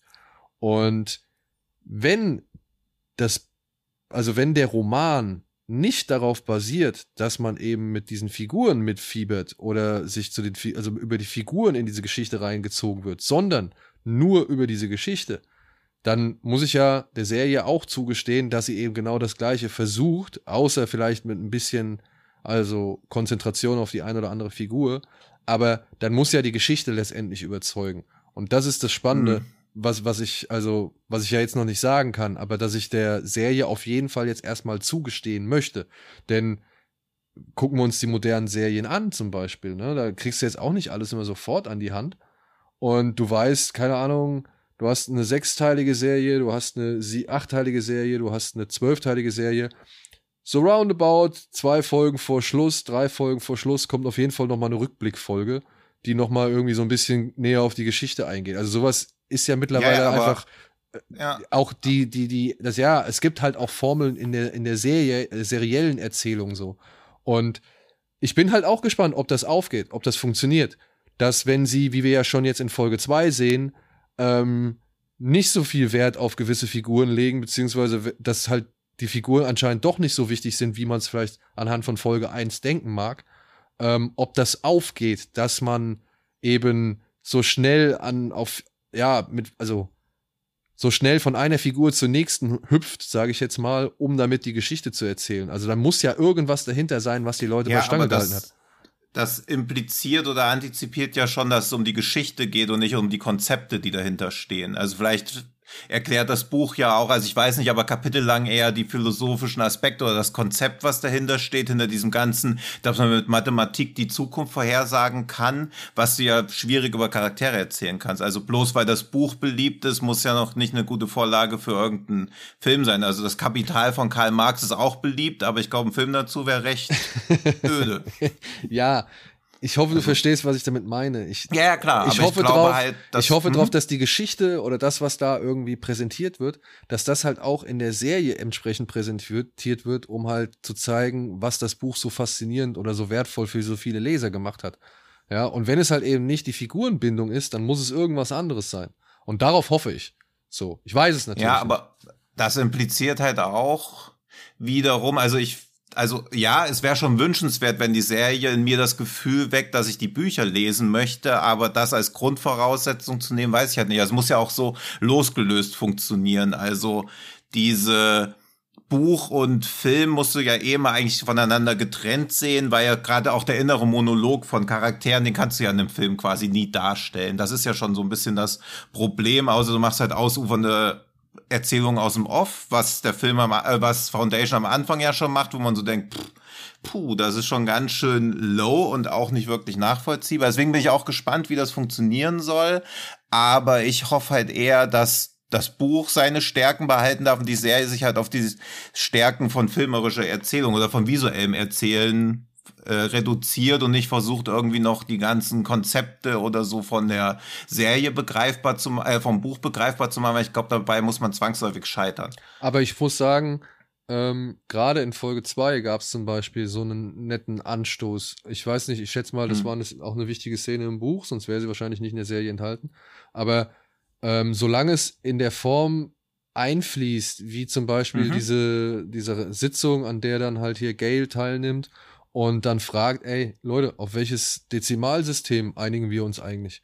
Mhm. Nehmen wir jetzt hier eins mit zehn Stellen, so wie wir es machen, oder nehmen wir eins mit zwölf Stellen, so wie es drei Millionen andere Welten machen, oder nehmen wir eins mit 27 ja. Stellen? Und also da fand ich das zum Beispiel, da verstehe ich, da bin ich bei dir, was, was, was du mhm. sagst, was die Arroganz angeht. Die versteht man plötzlich nicht, wo die herkommt. So, mhm. ja, wo sie eben noch plötzlich so ganz schüchtern und, und äh, weiß ich nicht, ja eher fasziniert von allem war und jetzt plötzlich hat sie hier voll das Durchsetzungsvermögen. Aber dennoch fand ich es halt irgendwie spannend. Ja, cool, eigentlich eine Idee, auf die ich gar nicht so gekommen bin. Ja? Also das finde ich eigentlich dann nett. Und wenn es auf diese Art und mhm. Weise funktioniert, beziehungsweise immer wieder in die Serie mit einfließt, dann soll es mir recht sein. So. Ja, aber ich glaube, das ist halt ein super schwieriger Spagat, die teuerste Serie aller Zeiten zu machen und dann gleichzeitig minutenlange Philosophien über Dezimalsysteme zu führen. Also da alle abzuholen, schwierig. Ja, wird sich zeigen. Wird sich zeigen. Ja. Also wir also haben es ja. Ich finde spannend und auch krass, dass das, also dass Apple da so viel Kohle reinsteckt ja. in ein Projekt, wo sie auch weiß Gott was einfacheres und publikumskompatibleres hätten machen ja, das, können. Das also, stimmt, ja. Das ist halt krass. Auch Respekt für Apple, wie gut sie das wieder unter Verschluss halten können, dass diese Serie kommt. Also auch das ist wieder sehr gelungen umgesetzt. Weil Werbung habe ich dazu nirgendwo gesehen. Oh doch, also, doch, doch. Also wurde das? Vielleicht, dass ich da einfach auch irgendwie. Also Freitag gab es halt schon überall Weltspiegel, also die haben schon die großen abgeholt irgendwie, aber ja, aber am Launchtag, also dass jetzt monatelang die Leute drauf hingefiebert nee, das, haben. Nee, das nicht, aber da, dafür, also da muss ich auch sagen wieder, ich habe das Gefühl, dafür haben auch immer noch zu wenig Leute Apple Plus irgendwie. Also ich kenne so viele Leute mit Apple-Geräten, aber Apple Plus hat irgendwie kaum jemand. Ja, man kriegt es halt dazu geschenkt, aber ich hab, vergesse es halt auch immer, dass ich auch ich hab, Apple ich hab's Plus nicht hab. mal. Ich hab's, ich hab Apple und ich hab's nicht mal, weil trotzdem ich mir die Gebühr sparen will. Also ich hab's jetzt so, natürlich. Ne, ich, ich habe ja noch dieses geschenkte Abo, aber außer Ted Lasso und Servant, also ich denke auch genau, nie dran, ich hab's da mal auch, Ich hab's mir jetzt auch wieder nur zum Testabo angeguckt für Foundation, ja. aber ich glaube, ich, ich, mal gucken. Also wenn Foundation mich dazu bringt, mir das Abo weiter zu äh, laufen zu lassen, dann Hut ab, aber mal gucken. naja, aber du hast noch Ted Lasso und For All Mankind. Also da sind schon ein paar ganz gute Sachen bei Apple dabei. Ja, und Servant ist auch super. Also, sie haben auch schon gute Sachen, aber ich finde halt, dass sie es nicht schaffen, da irgendwie Traction oder also ob sie auch gar kein Interesse wirklich dran hätten. Also jedenfalls ist es nicht wie bei anderen oder nicht wie bei Dune, dass so ein Drittel des Budgets nochmal in Marketing gesteckt wurde. Das Ding ist jetzt halt einfach auf Apple Plus draußen. Wer es findet, juhu, alle anderen, keine Ahnung. Also hier in Berlin keine Billboards damit drauf. Hier hängt alles mit Haus des Geldes voll. Aber Foundation-Werbung hätte ich jetzt nirgendwo gesehen. Hm. Vielleicht kriegt man das über iTunes und so weiter auch regelmäßig angezeigt. Also ich weiß es nicht, ne? Es ist nur eine Frage. Ich benutze. Keine Ahnung, wer startet iTunes? Ja, ne? Wer startet also, iTunes? Also wer macht sowas? Also. Also das verstehe ich, das ist nochmal ein ganz, ganz anderes Problem, was man halt Foundation nicht zur Last legen kann, aber dass Apple da so wenig Interesse dran hat, da irgendwie Traction drauf zu bringen. Und ich finde, sie haben auch nichts Massenkompatibles. Also, wo so sich wirklich die Leute drauf einigen würden. Keine Sitcom mit irgendwelchen Leuten oder so am Start. Morning Shows ja so das, was noch irgendwie die meisten Leute anspricht. Ted Lasso. Und, hm? Ted Lasso. Ja, aber Ted Lasso ist halt auch wieder Sport, also eine amerikanische Sportart. Wie wirst du damit ein weltweites Publikum ansprechen? Morning Show Fußball. spricht wieder so typisch. Ja. Fußball. Ja, okay, gut. Vielleicht bin ich bei Fußball dann ein bisschen zu befangen. Aber ich ja, habe ich aber auch so mitbekommen. Also Ted Lasso gucken wirklich mittlerweile so viele Leute, die nichts mit Sport anfangen können, einfach nur weil sie okay. sagen, es ist halt viel gut und es wäre das Beste, was während Corona passiert ist. Ja. Also das habe ich schon so mitbekommen auch, ja. Also wenn irgendwelche Leute, wenn, wenn Leute das Apple, der Tiger King hört. Wenn Leute Apple Plus gucken, dann wohl wegen Ted Lasso, ja. Ja. Ja, das ist auch so das Einzige, was man mitbekommt hätte. Also alles andere läuft halt völlig unter dem Radar. Ja, und das aber auch nur, ja. weil sich halt jetzt so wirklich so ein Hype gebildet ja. hat, auch über Social Media, weil Leute sagen, guck das, das ist wirklich klasse und wholesome und so. Auch nicht, weil da die Billboards voll. Das hat sich quasi auch eher durch die Word to Mouth so krass verbreitet. Ja. Und weil eben es auch Leuten empfohlen wurde, die eben genau mit der Thematik, wenn die nur lesen, worum es geht, nix, die denken so, ja, okay, ist nichts für mich. Und dann kommen eben die Leute und sagen, nee, guck das trotzdem. Das kann man auch gucken, wenn man nichts damit anfangen mhm. kann. Und dann steigen sie erst ein. Also auch da musste quasi erst die Community äh, das selber sich aufbauen, den Hype. Und das wird bei Foundation ja. nach, ich sage ich jetzt nach Folge 1 jetzt nur also, nicht passieren. Er, erzähl mal deinen Freunden, dass da eine arrogante Mathematikerin ist, die was mit, mit Psychohistorie macht im Jahr 10.380. Also denken doch auch alle, was, was Ja, da wird, da wird halt auf Twitter keiner schreiben, guck mal Foundation, das ist super wholesome. ja, aber in der Hoffnung, dass man vielleicht das nächste Game of Thrones bekommt, äh, guckt man halt vielleicht dann doch mal rein. Und ich muss sagen, ja. bei Game of Thrones, äh, da, ich hatte von der, von der Vorlage oder von den Romanen gehört, so, aber da habe ich mich nicht wirklich für interessiert. Und ich habe auch erst nach der ersten Staffel, glaube ich, richtig intensiv angefangen zu lesen und wollte dann immer wissen, mehr wissen, wie es weitergeht. So, also hm. wenn, wenn Foundation den gleichen Effekt hat oder einen ähnlichen Effekt hat, hm. ja. Und dann halt auch nee, noch, also es heißt ja, ich glaube, was habe ich gelesen? 80 Stunden sollen am Ende bei der ganzen Geschichte bei rauskommen. So, also wenn das wirklich sich trägt. Ja, never. Da wird keine zweite Staffel kommen. also das kann ich mir nicht vorstellen. Außer sie ziehen es halt gnadenlos durch, weil sie halt irgendwie auch mal Material aufbauen wollen. Aber dieses Game of Thrones Ding, also auch das führt ja wieder so in die Irre, weil du ja auch gar nicht so viele verfeindete Fraktionen hast, beziehungsweise bei Foundation, worum geht's überhaupt? Also grundsätzlich geht's doch darum, ach du je, alles ist richtig scheiße, aber es wäre 30.000 Jahre scheiße, aber die Foundation kann dafür sorgen, dass es nur 10.000, äh, dass es nur 1.000 Jahre scheiße ist. Also auch was, was ist denn das für, für Stakes? Also ihr sagt ja, die Stakes sind so high, aber das finde ich halt gerade gar nicht. Es geht ja nur um so ein bisschen Damage Control. Also ja, aber Damage Control es geht weder darum, etwas, wer über das Universum herrscht, ja, aber es geht nicht darum, wer herrscht über das äh, Universum oder so. Das ist ja genauso. Auch die Klimakrise ist ja ein super unsexy Thema für irgendwas, weil es halt so abstrakt ist, weil man halt nur irgendwas verhindern muss, aber nicht irgendwas aktiv erreichen kann. Also du kannst ja nicht mal einen Krieg, also bei der Foundation kann ja nicht mal irgendwie wirklich ein Krieg geführt werden um irgendwas. Wahrscheinlich kann man das durch Handlungsstränge noch irgendwie hinbiegen, aber ich wüsste halt jetzt nicht, wo es, wie es bei Foundation die große Endschlacht geben sollte. Oh. Das wird die Endschlacht, es wird die Endschlacht der Mathematik. Ja, musst du natürlich ein ja wie so, wie so ein Buchstabierwettbewerb, nur mit Mathe. Ja, genau, ja. das wird die letzte Im 27-stelligen Dezimalsystem, zu dem es dann so eine Doppelfolge gibt noch. Die letzte, die letzte Folge wird dann ein äh, Versus, wer äh, Pi aufsagen kann bis zur letzten Dezimalstelle. Ja, so ganz schnell um die Wette. Und dann gibt es noch so einen kleinen Sudoku-Wettstreit. ja wo ja. sie mit Raumschiffen aber so von Feld zu Feld fliegen müssen und so Raumschiffe drauf platzieren. Ja, ja, geil. So wie so ein Käsekästchen. Ja, also das ist San halt so ein bisschen mein, ja, mein Problem, dass ich nicht weiß, was das Endgame von Foundation sein soll. Beziehungsweise das ist nicht mein Problem, sondern eher, was ich antizipiere, was fürs Publikum ein bisschen das Problem ist, weil sie sich halt so denken, okay, da hat keiner Drachen oder sonst irgendwas, sondern einfach unterschiedliche Ansätze zur Problemlösung. Wie soll das viel Sachen explodieren lassen. Ja, aber vielleicht ist es gerade die Zeit für sowas. Mhm. Klar. ja, aber für, für alles andere gibt es doch schon genug Platzhirsche. Also, das ist doch jetzt einfach auch mal unbestritten. Welche richtig, richtig teure Science-Fiction-Serie gibt es denn, wo man sich nicht denkt, puh, mit ein bisschen mehr Geld wäre es noch geiler gewesen? Ey, Science-Fiction-Serien gibt es auch genug. Ja, aber halt keine, die Milliarden haben, um die irgendwie in Effekte reinzustecken sondern alle, die auch eher durch Konzepte und durch futuristische Ansätze überzeugen, aber nicht durch riesengroße Weltraumschlachten. Das ist, ich weiß nicht, Discovery, ist das nicht so richtig Action? Ist das richtig Science Fiction? Star Trek?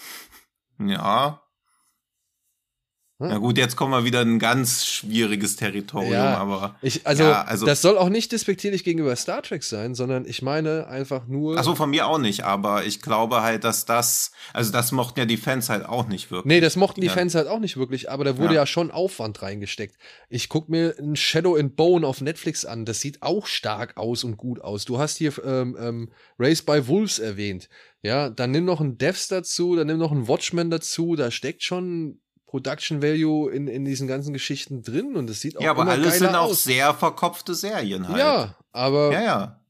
offensichtlich gibt es immer noch genug Leute, die sagen, hey, wir können oder wir wollen solche Leute oder solche Stoffe an den Mann bringen oder an den, an den Zuschauer ja. oder an den Kunden. Ja, deswegen ist ja auch schon die zweite Staffel von Watchmen angekündigt, die zweite Staffel von Race by Wolves, weil sie damit offene Türen einrennen. Moment, Moment, Lindelof hat gesagt, nein, ich will keine zweite Staffel machen. Ich habe dazu jetzt erstmal nichts mehr zu sagen. Ja, aber was, impliz was ja nicht impliziert, dass es eine zweite Staffel gegeben hätte. Also wenn er halt so sagt, ja, ich will da nichts mehr machen, kommt ihnen einfach zuvor. Also wo ich auch drauf hinaus will, ist, dass es nichts Schwierigeres, glaube ich, gibt, als verkopfte Themen mit sehr viel Budget massentauglich zu machen. Aber müssen sie denn immer massentauglich sein? Das ist doch die Sache. Also du kannst Für mich nicht, aber wenn sie viel Geld kosten, dann halt schon. Ja. Also irgendwo muss ja, also die Zuschauer müssen ja irgendwo herkommen. Wenn man sich das als Prestigeobjekt, also als Prestigeprojekt gönnt, das super gerne. Also wegen mir kann es 20 Staffeln von Foundation geben. Ich bin ja auch hooked, aber ich glaube halt nicht, dass das finanziell wirtschaftlich tragbar ist. Naja, ich meine, irgendwo musst du halt anfangen und Apple klotzt halt und, und ich weiß nicht, Game of Thrones hat damit angefangen, dass ein kleines Kind vom Turm geschubst wird und Inzest gezeigt wird, so. Also, Hättest du das ja, was aber keine 300 Millionen kostet. Also die erste Staffel Game of Thrones im Vergleich zur vierten oder fünften wirkt halt auch wie ein Kammerspiel. Das ist richtig. Also sie haben sich halt so rangetastet, während Foundation ja gleich während Foundation ja gleich ranklotzt. Also sollen sie jetzt in jede Staffel nochmal 300 Millionen rein investieren. Weiß ich nicht, was sie sollen. Ja. Aber wir werden es sehen. Sollen wir eigentlich mal mit Titane weitermachen? Ja, Weil jetzt wird's ja sehr, André kann schon gar nichts mehr sagen, der Arme. Genau. Hier in so einen Ja, ich, ich, ich, ich habe alles gesagt zum Piloten. aber guckst du was ist weiter? deine, Ja, was, ich- sag noch, was deine Lieblingsdezimalzahl ist? 80. Gut. Ähm, ich habe, äh, wie gesagt, ich, ich, ich, ich gucke weiter, weil ich, weil ich, weil der Pilot mich abgeholt hat. Aber nicht wegen der Geschichte, sondern aufgrund der klei eher kleinteiligen Dinge, die Tino eher kritisiert hat. Also es kommt halt wirklich darauf an, wie man es sieht. Also für mich ist das eine Serie, wie gesagt, ich finde die, wenn ich nur den Plot lese, ist mir langweilig, aber die Serie hat es trotzdem geschafft, mir, obwohl ich noch nicht viel darüber weiß über das Universum, obwohl ich die Vorlage nicht kenne, haben die Charaktere und was sie für, was sie für Ambitionen haben und äh, was scheinbar auf dem Spiel zu stehen scheint, nur erste Folge, haben mich dazu jetzt verleitet, auf jeden Fall weiterzugucken. Ja, also von daher, das hat es geschafft. Abgesehen mal von der Audiovisualität, klar, eine Serie kann nicht nur durch, durchleben. Das heißt, natürlich kann es auch passieren, dass ich nach drei Folgen dann doch sage, okay, es stinkt langweilig. Weiß ich jetzt noch nicht. Aber nur der Pilot, finde ich, war schon, hat ein Zeichen gesetzt, so. Was, was da Phase ist und was möglich ist. So. Das ist, das ist mein, das ist mein Fazit. Und wie gesagt, um, um, natürlich ist alles komplett richtig, dass Apple da vielleicht so wenig auch tut. Und ob das wirklich so, ein, so, eine, so eine, ob das vielleicht zu gewagt ist oder so, weiß ich nicht. Wird sich alles zeigen. Aber dass es es gibt und dass Apple da Bock drauf hat, das äh, rauszuhauen, so geil. Sehr Ja. gerne mehr. So. Was ich auch souverän fand, ist, man hat zum letzten Mal einen Serienpilot mit einem Vorspann begonnen. Also es wird nicht erstmal so fünf Minuten schon mal die Leute abgeholt, da gibt's erstmal schön zwei Minuten Vorspann und dann der geht's übrigens, erst los. ja, der aber auch, also ein guter Vorspann bei Serien ist ja eh äh, nicht zu un- unterschätzen. Und ich finde ihn hier auch sehr nice. Ja, also der absolut. hat fast, der hat so Westworld in Space Vibes Mhm. fast schon, auch was die Bilder. Also da, der Vorspann hat schon bessere Bilder als ganze andere Serienteile. Das stimmt, ja, ja, aber ich war halt auch so, wo ich so dachte, okay, wieso geht denn das jetzt mit dem Vorspann los? Ich weiß so auch noch gar nicht, ob ich das gucken will. Also, weil das ja echt jeder andere Pilot inzwischen so, also mir wird jetzt nichts einfallen aus den letzten Jahren, wo erstmal ein Vorspann kommt. Ja, aber vielleicht sind sie sich so sicher, dass sie einen geilen Vorspann haben, Ja. dass sie direkt mal raushauen, um zu zeigen, ja, dann guck sie, wenn du die Serie nur für den Vorspann guckst. Ja, eben, also das meine ich ja, es ist super souverän eigentlich, weil die ersten drei Minuten hätte man auch so bringen können und dann den Vorspann. Also Das das, stimmt, ja, finde ich ist schon, also Apple geht da halt echt aufs Ganze, das nötigt mir Ich dachte auch übrigens auch, ab. apropos, apropos dann, äh, also nicht Vorspann, sondern Nachspann quasi. ähm, als er am Anfang mit den Kindern anfing, dachte ich erst, ach so, machen die hier so, ist das jetzt hier, ist das hier so ein bisschen Coming of Age erstmal oder was? Aber das war ja tatsächlich nur die ersten drei Minuten. Ja. Ja. Komme von Coming of Age zu Coming of Body. Denn ja, sowohl demnächst im Kino als auch Eröffnungsfilm beim Slash Festival, wenn ich es jetzt richtig verstanden habe, ist nämlich Titan. Der neue Film von, oder zweite Film von, lang, zweite Langfilm, Entschuldigung, von Julia Ducournau aus dem Jahr 2021. Und ja, jetzt wird es ein bisschen heikel. Jetzt wird diskutabel. Jetzt wird es diskutabel, sagen wir es mal so. Wir, oder ich sage jetzt mal, was die offizielle Inhaltsangabe dieses Films ist. Ein junger Mann wird auf einem Flughafen von Zollbeamten aufgegriffen. Er behauptet, Adrien Legrand zu sein, der vor zehn Jahren als Kind plötzlich spurlos verschwand. Für Adriens Vater Vincent scheint der Albtraum nicht zu wissen, wo sein Sohn ist, endlich beendet zu sein, und so hofft, nee, und so holt er den jungen Mann zu sich nach Hause. Zur selben Zeit wird die Region von einer grausamen Mordserie in Angst und Schrecken versetzt. Ja, wer das liest und dann den Film sieht und sich dann verarscht fühlt, den kann ich jederzeit verstehen.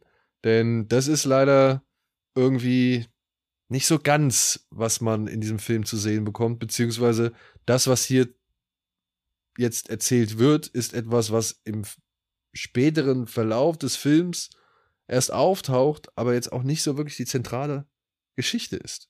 Denn eigentlich geht es hier um eine Frau namens, oh, sie heißt Alexandria, ne? Oder Alexia. Nein, es ist, es ist Alexia. Alexia. Ja, es geht hier um Alexia. Und Alexia ist eine sehr, sehr spezielle Persönlichkeit, die seit einem Unfall in ihrer Kindheit eine Titanplatte im Kopf mit sich trägt, deren Narbe auch wirklich unverkennbar an ihrem ähm, Kopf zu sehen oder beziehungsweise prangt. Und ja, diese junge Frau ist, oh, wie soll ich das jetzt am besten beschreiben? Sehr problematisch veranlangt. Weshalb? Und ich glaube, das kann man jetzt schon so sagen, oder? Also weshalb sie dann eben diese, ah, kann ich das spoilen? Ah. ja, ist sag, so einfach Sag mal, was du spoilern wolltest, wir sagen dir dann, ob du das hättest sagen sollen. Nee, und ich sag dir, ob ich es rausschneide. Ja, okay. also, durch ihr Verhalten wird oder sieht sich Alexia irgendwann gezwungen, eben die Identität dieses jungen Adrian anzunehmen und landet dann halt eben bei dem Vater, der in ihr halt dann seinen verschollen oder vermissten Sohn zu sehen glaubt.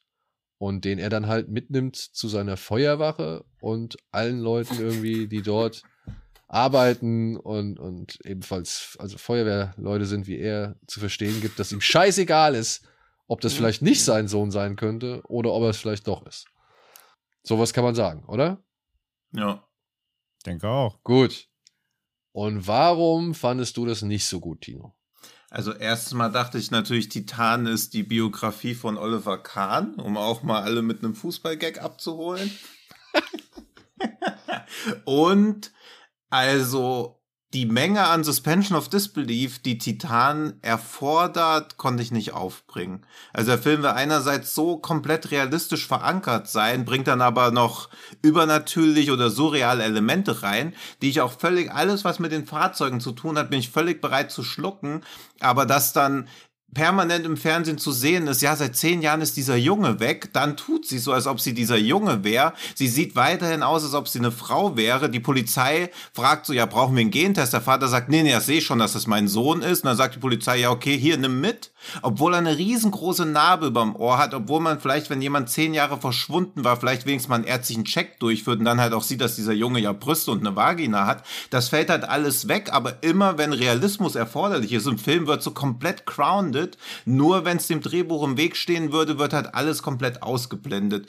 Und das ist was, was mich halt enorm nervt. Dann wird natürlich wieder komplett mediale Berichterstattung ausgeblendet, weil als der Junge noch nicht gefunden ist, wird permanent im Fernsehen drüber berichtet, dann ist der Junge gefunden, dann interessiert es kein Schwein mehr. Dann ist das komplett raus aus den Medien, das Thema, weil er natürlich auch nicht RTL explosiv vor dem Fenster steht und die Bildleserreporter und mal irgendwie den Jungen fragen wollen, wo warst du überhaupt zehn Jahre? Weil wenn ein Kind zehn Jahre verschwindet, könnte da vielleicht ja auch ein ganz mieses Verbrechen dahinter stecken. Das spielt alles keine Rolle mehr, weil der Film viel mehr darauf fokussiert ist, eine andere, sehr sprunghafte Geschichte zu erzählen, die also ich habe ja auch viele Reviews zu dem Film gelesen, wo immer so Interpretationsversuche stattfinden, denen ich aber nicht folgen kann, weil dass das eine, eine ein Film über Genderfluidität oder so ist, kann ich auch nur bedingt folgen, weil es aus meiner Sicht eher eine Schnapsidee von ihr ist, sich als diesen jungen Mann auszugeben und sich gar nicht aus ihrem Charakter irgendwie etabliert. Genauso etabliert sich auch nicht diese Problematik von ihr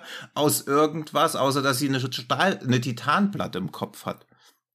Also mir wird nie klar, was der Film mir genau sagen will, weil wenn man das, was er zu sagen scheint, hinterfragt, ist es eher eine Aneinanderreihung von Zufällen beziehungsweise spontanen Geistesblitzen, die dann aber irgendwie nach jahrelang sorgfältig überlegten Plänen klingen sollen. Das kann ich irgendwie für mich nicht miteinander vereinbaren.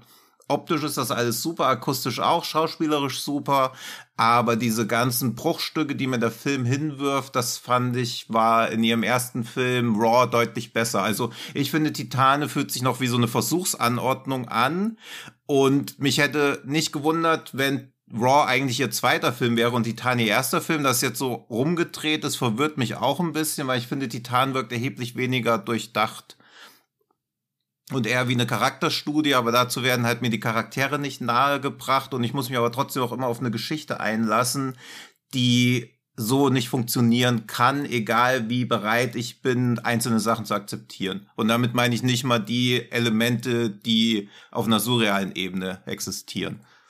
Punkt. Punkt. So. Hätten wir das. Warum fandst du den gut, André? Ähm, wegen allem, was Tino gesagt hat. ähm, ich verstehe Tinos, ich verstehe Tinos Kritik. Ähm, hat mich in dem Film witzigerweise überhaupt nicht gestört, weil ich den Film überhaupt nicht grounded gesehen habe. Ich habe den gesamten Film wirklich nur als Metapher wahrgenommen. Der ganze Film ist im Grunde nur eine einzige Dekonstruktion von Maskulinität. Ähm, sie spielt ja halt komplett, sie vertauscht quasi komplett ganz halt die Rollenbilder. Nicht nur dadurch, dass eben hier die Frau ähm, äh, ja sich als Junge ausgibt, sondern überhaupt wie die ganze Darstellung ist. Der Hauptteil vom Film spielt ja eben dieser Feuerwache. Allein wie zum Beispiel diese Feuerwehrmänner dargestellt werden. Zum einen verarschen sie quasi Alexia, also beziehungsweise sie glauben ja, es ist ein Typ, ähm, den Jungen, den scheinbaren wiedergekehrten Sohn des, des äh, Feuerwehrchefs, ihres Chiefs. Ähm, irgendwie, weil er halt ein Lauch ist und weil er halt nicht die, die, die, die kräftige Statur hat und überhaupt von, von ihnen. Und auf der anderen Seite gibt es dann plötzlich irgendwie eine Partyszene, wo alle irgendwie halbnackt zusammen, äh, Körper an Körper, schwitzend halt irgendwie zusammen tanzen und sowas. Also, ja, und dann Film bewegt stellt, sie sich, stellt, sorry, dass ich da rein, sorry. Ja. Aber dann bewegt sie sich ein bisschen sexy und alle sind komplett verwirrt. Das ist doch völlig also völlig unrealistisch alles. Auch, dass ich sie nicht erkenne. Also das kann ja bei einem Film wie Mrs. Doubtfire, nehme ich das ja noch in Kauf, dass das keiner erkennt, aber bei sowas wie Titane, also... Nee, darum, das, ist, das, das wird sogar verarbeitet. All, alles gut, also ja. die, die Tanzszene ist fantastisch, weil ähm, es, es geht ja genau auch da wieder der Bruch sie, sie sind halt komplett, also das ist ja, das ist ja quasi doppelt, sogar doppelt schräg.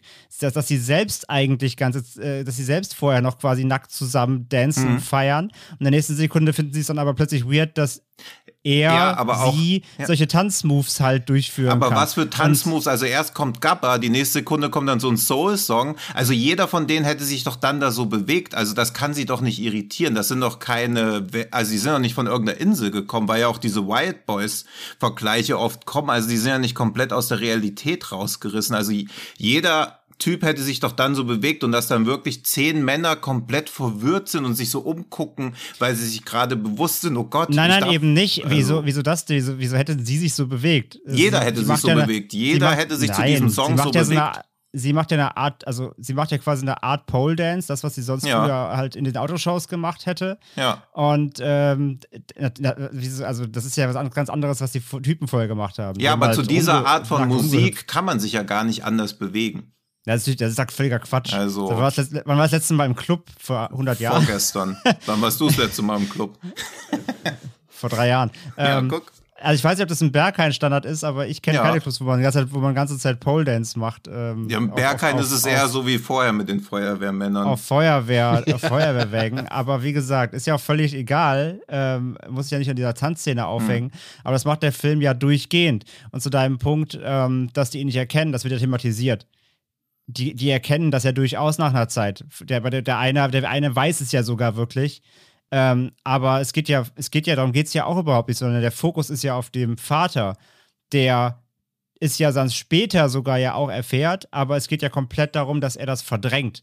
Er weiß, aber er, er will es sogar wahrhaben, obwohl er weiß, dass es nicht die Wahrheit ist, weil es ja um diesen, ja. ähm, auch um seinen Verlust äh, geht, dieser Aufarbeitung des Verlusts, beziehungsweise er kann diesen Verlust nicht hinnehmen ähm, und hält sogar an der falschen Wahrheit fest, dass sein Sohn wieder da wäre, obwohl er sogar weiß, dass es nicht der Fall ist, quasi solche Dinge. Also es geht ja um diese, dieses Verbissene, dass er sich da, ähm, er, er, er kann das nicht akzeptieren und nimmt jede Wahrheit auch hin, egal ähm, egal was, also egal was passiert. So, ist, Hauptsache ihm geht's gut so und er kann sich daran aufhängen. Hm. Das ist ja sein, das ist ja seine Figur und die anderen wissen es ja sogar quasi. Ja. Aber hm. es, es wird ja daran festgehalten, dass Hauptsache er glücklich ist wobei dann gleichzeitig ja auch wieder eben das Rollenbild des Vaters total ähm, verzerrt wird, indem er nämlich einerseits viel zu zärtlich auch dann mit ihr ist, obwohl es ja, obwohl er weiß, dass es eigentlich, also beziehungsweise obwohl er denken will, dass es sein Sohn ist, ähm, und auch er als ähm, ja, Typ, der sich irgendwie jeden Tag Amphetamine in den Arsch spritzt und die ganze Zeit am Pumpen ist,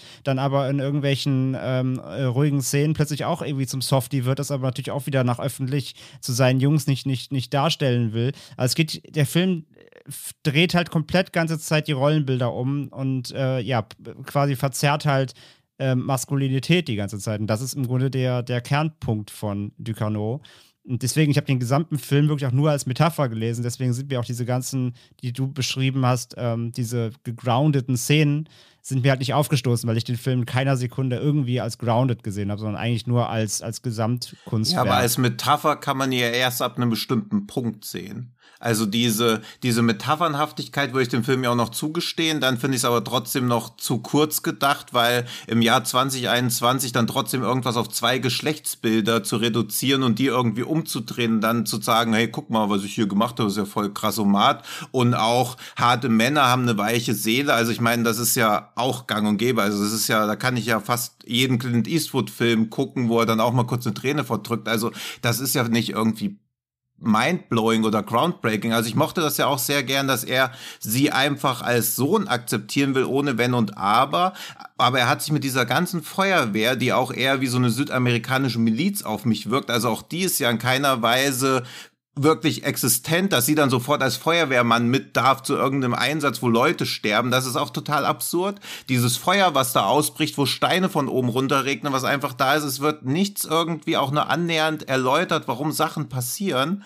Und was mich da am meisten stört, er hat sich diese Ersatzfamilie geschaffen. Die Ersatzfamilie weiß, irgendwann, dass das nicht sein wirklicher Sohn ist, aber die reagieren auch nicht irgendwie eifersüchtig oder so. Also sie kriegen ja ganz klar gespiegelt, ihr reicht mir nicht aus. Alles, was ich auf euch projiziert habe, war eine einzige Lüge. Und das spielt aber gar keine Rolle, weil dem Film irgendwie immer immer, wenn man über den Film irgendwas sagt, wird dann gesagt, ja, aber darum geht's gar nicht. Also das ist ja auch, wenn ich mir einen Film immer so hinbiege, wie ich ihn haben möchte, würde auch für mich funktionieren, aber dass so offenkundige Sachen, wie Menschen sich verhalten würden, nämlich dass zutiefst verunsicherte, hypermaskuline Jugendliche dann auf einmal ihre Vaterfigur an irgendein Vor also an ein Mädchen verlieren, das müsste doch der Kern des Films sein. Und das wird auch komplett ausgeblendet, so, weil die einfach nur einmal kurz verunsichert sein dürfen in ihrer männlichen Sexualität und ansonsten existieren die gar nicht als Charaktere. Also. Die haben, machen, die haben überhaupt keinerlei Innenleben. Und das finde ich so strange, dass manche Figuren haben ein komplexes Innenleben, manche sind so komplette Abziehfiguren, immer so wie der Film es gerade sich hinbiegen möchte. Oh, weiß ich nicht. Also der Film macht eigentlich schon relativ früh klar, dass man ihm nicht unbedingt auf der Realitätsebene trauen darf. So, also direkt eigentlich schon nach dieser Autoshow spätestens, wenn sie in den Cadillac steigt. Und ähm, ja, und dann halt auch, keine Ahnung, weitere Früchte davon trägt von der ganzen Geschichte so.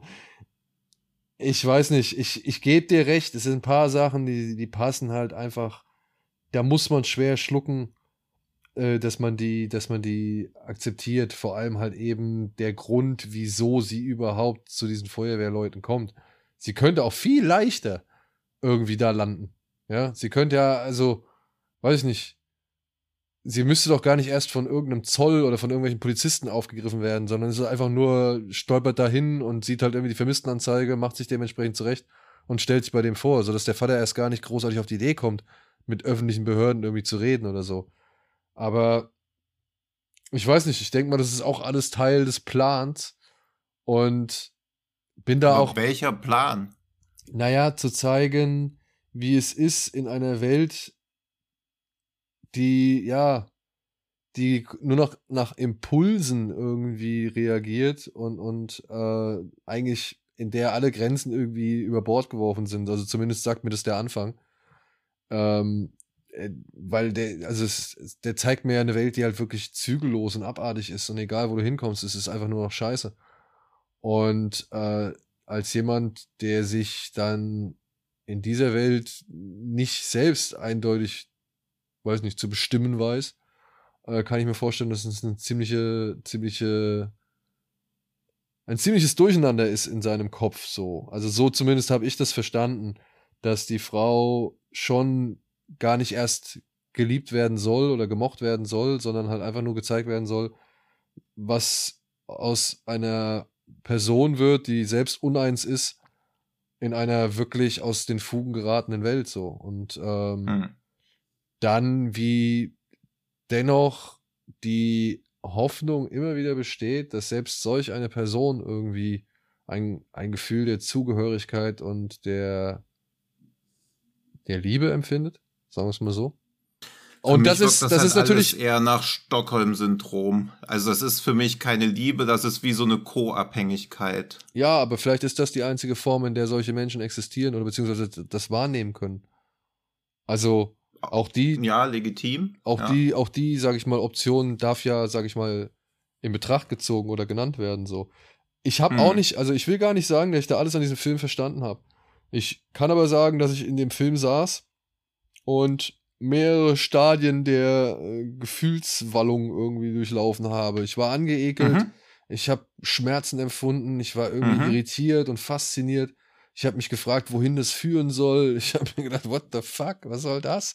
Ich war auch hier und da anhand mancher Bilder auch echt immer wieder beeindruckt, was Frau Ducournau, sag ich mal, jetzt auch inszenatorisch irgendwie ähm, leistet oder, oder imstande ist, zu was sie imstande ist so. Also da sind ja immer wieder Szenen, die kommen aus dem Nichts raus oder, oder sind irgendwie dann doch aufgrund, vielleicht auch, weil sie eben mal gerade nicht alles direkt zeigt, umso schmerzhafter. Und mhm. Ähm, ja, also ich, ich sehe das halt schon eher auch als, weiß ich nicht, von mir aus schräges Gesamtkunstwerk. Ja, ich finde, Raw ist der bessere Film. Raw ist auch irgendwie noch stärker verankert, ohne allzu sehr ins Surreale oder Fantastische abzudriften. Aber für mich hat Titan schon relativ früh klar gemacht, dass er eigentlich, ja, nur sinnbildlich zu sehen ist und nicht wirklich plausibel. Hm. Ja, ich habe, also mein größtes Problem ist halt eigentlich schon mit ihr am Anfang als Charakter, als sie dieser minimaler Spoiler jetzt, als sie dieser Frau in die Brustwarze zwickt und dran rumbeißt ja. und die sagt, ey, sie soll damit aufhören, dann geht sie mit der nach Hause, die beiden haben Sex und sie bringt sie um. Also dieses komplette Verhalten, also alles, was der Film kritisieren will, aber sie verhält sich in dem Moment aus meiner Sicht genau wie ein männlicher Vergewaltiger, der gesetzt gestellte Grenzen nicht einhält. Und so sehr ich das ja auch bewundere, dass Titan komplett hassenswerte Charaktere als Hauptfiguren nimmt, ihr ganzes Handeln bleibt ja dann auch für den Rest des Films folgenlos. Also sie ist ja dann einfach eine Serienmörderin, die ja nicht mal irgendwie auf Hannibal-Level so cool mordet, sondern halt einfach wahllos. Sie bringt ja auch Männer und Frauen um. Also es wird ja auch nie klar, wer zu ihrem Opfer wird, sondern es gibt ja auch Vertuschungsmorde noch, wo ich so denke, okay, jetzt hat so eine Person mal irgendwie Halt in irgendeiner dysfunktionalen Familie gefunden. Toll. Also ich, diese Moralität des Films, mit der habe ich zu kämpfen, obwohl ich das eigentlich auch zu würdigen weiß, dass es halt mal Charaktere gibt, an denen man sich reiben kann. Wie man ja jetzt merkt, reibe ich mich auch an dem Film, was ja auch ein Zeichen seiner Qualität irgendwie ist. Ich würde ja auch jedem sagen, dass er sich unbedingt ein eigenes Bild machen würde und nicht sagen, hey, guck den Film nicht, weil für mich hat er nicht funktioniert, beziehungsweise haben mich viele Sachen geärgert. Das ist ja auch was, also wie viele Filme lassen einen gleichgültig zurück, das kann ich bei Titanic nun mal ganz und gar nicht sagen. Ja, und das. Das finde ich halt nämlich genau, auch. Also da gehe ich über, mit. Über einen Titan musste ich halt wirklich lange nachdenken danach noch. Ja. Das, also sowas, was zum Beispiel in die Earth nicht geschafft hat, weil ich ja drei Minuten wusste, dass ich da zu keinem Ziel komme. Und da komm. verhalten sich und Figuren auch sehr irrational. Ja? Ich werde mich schon längst, keine Ahnung. Ja, gut, aber an Titane hatte man natürlich auch eine wesentlich höhere Erwartungshaltung. Also ich glaube, ich kann attestieren, für mich hat er nicht funktioniert. Ich bin da mit einer absoluten Minderheit, was mich auch ein bisschen traurig macht, aber so ist das halt manchmal. Ja, aber das ist, glaube ich, wirklich ein guter Punkt. Also, äh, ich glaube halt, es ist wirklich in The Earth und Titan. An Titan konntest, äh, an In the Earth konntest du einfach mehr rausziehen für dich und bei Titan konnte ich für mich rausziehen. Das sind so zwei Filme, die beide ihre gewisse Ungreifbarkeit haben. Und entweder lässt man sich halt wirklich drauf ein. Und wie gesagt, also mir ging es ja wie Daniel in dem Moment, wo sie am Anfang in das Auto steigt und äh, ja, da so ein bisschen äh, Dogs Don't Wear Pants im Auto passiert, ähm, da war ich halt komplett, da war ich, da war, mein, da war mir klar, hier musst du nichts mehr hinterfragen, erstmal, beziehungsweise erstmal nur wirken lassen. Und mir war auch bis nach dem Abspann immer noch nicht ganz klar, was sie von mir will, aber umso mehr ich darüber nachgedacht habe, umso, umso besser hat er mir gefallen, tatsächlich. Weil ich eben die einzelnen Zutaten ähm, für mich auslegen konnte. Es ist ja wirklich so. Also es ist ja auch ein Film, das ist ja auch gewollt, dass man den äh, sich selbst liest. Und entweder mhm. das schmeckt einem oder halt nicht. Aber es ist halt ein Film, wie ich finde, der geguckt gehört aufgrund der Erfahrung, aufgrund der Gefühlslagen, die Daniel beschrieben hat, weil die sind halt alle drin. Du gehst halt wirklich von What the fuck über äh, bis zu Wow. Also da ist irgendwie alles drin, was dich, was dich irgendwie emotional äh, mitnehmen kann, finde ich. Ähm, es ist audiovisuell super, also das sowieso. Also sie hat ein, mega Handwerk, das war bei Raw schon zu erkennen. Hier treibt sie es halt ein bisschen arziger noch auf die Spitze hier und da. Aber ich finde, das ist ein Film, der auf der Leinwand geguckt gehört, auf jeden Fall. Also, selbst wenn man danach sagt, das war komplette Scheiße und ich, mir hat das nichts gesagt und gegeben, ich glaube trotzdem immer noch, dass man zumindest sagen kann, irgendwie war es eine krasse Fahrt. So, also das, weil der, weil der Film das alles, weil der Film das alles so trotzdem, finde ich, auf die Leinwand bringt, dass du selbst wenn du nachher sagst, es war nicht mein Film, ähm, wie, wie, du gerade sagst, Tino, trotzdem denkst du drüber nach. Und trotzdem hat das, also du hast den im Kopf zumindest. Also das, ja, das schafft also er zumindest. Ich finde das ja. generell ja auch beeindruckend, wie konsequent sie ihr Ding da einfach durchzieht. Also, so dass da ein paar Leute auf der Strecke bleiben und ich vorher auch nicht dachte, dass ich dazu gehöre, sondern ich war ja dann auch voller Vorfreude reingegangen, danach relativ ernüchtert. Aber auch mhm. das bedeutet ja nur, dass ich noch mehr Bock habe jetzt, was sie als nächstes macht. Also gerade, weil sie jetzt für mich komplett unberechenbar geworden ist und Raw halt so viele Vorschusslorbeeren aufgebaut hat, die jetzt halt im Handschuhfach von Titane für mich ein bisschen verdörrt sind. aber, aber wer weiß, was sie als nächstes im Kofferraum hat. Ja. Also von daher.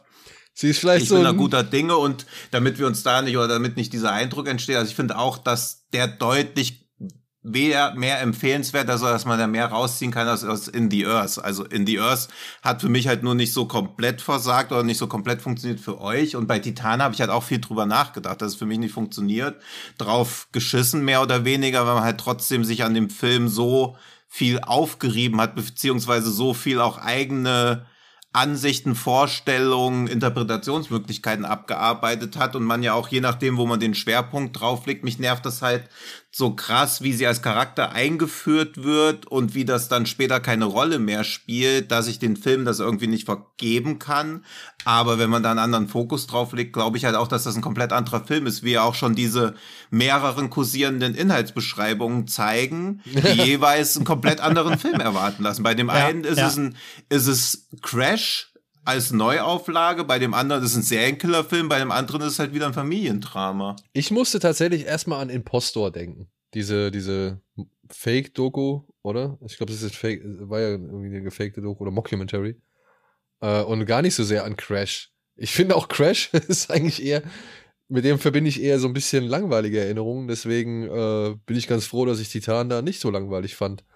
Also Crash war bei mir auch im Kopf, aber echt nur so die erste halbe Stunde und dann nimmt er doch eine ganz anderen Wege nochmal. Aber so ein bisschen, also Crash hatte ich schon mit erstmal im Kopf während des Guckens, aber das verläuft sich so ein bisschen. So dafür nimmt er zu andere Bahnen ein, anstatt diese, weil die Körperlichkeit in Verbindung mit der, mit der, mit der Technologie oder der Mechanik oder die, das Abhandeln an dieser, ähm, ja, was ist es denn so richtig? Es ist ja auch fast so eine eine, eine, eine, eine abwegige Sehnsucht, sag ich mal, die steckt da ja nicht so komplett drin. Aber so in den ersten 20 Minuten dachte ich auch an Crash erst, ja. Ja.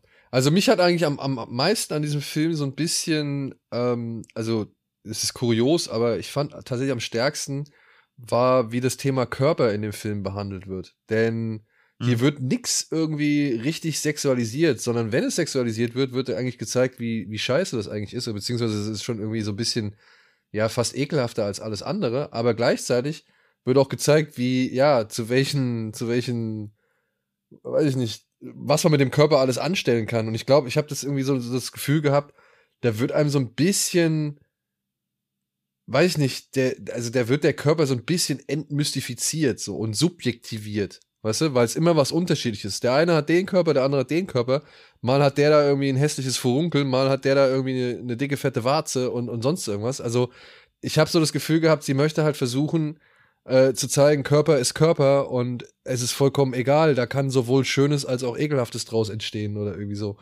Und ähm, das fand ich, das fand ich mit am spannendsten an diesem Film, wie halt irgendwie einfach ja. gezeigt wird, also so eine Auflösung von Körperlichkeit und, und eine Entsexualisierung von Körperlichkeit, so ähm, fand ich da, also, aber das aber so in, in einem offensiven Stil, also oder in einer offensive Art und Weise, um zu zeigen, ey, das sieht halt nun mal auch so aus. So, das ist jetzt etwas, davor kann man sich ekeln, aber ja, vielleicht sollte man sich davor einfach gar nicht ekeln, weil es eben. Mm, guter Punkt, ja, ja, das steckt auf jeden Fall mit drin. Weil es ja. halt eben halt der, der, ja, das normale Fleisch halt ist, so, ne? Und wenn du das aufschneidest, ja, dann sieht es halt so aus. Ja.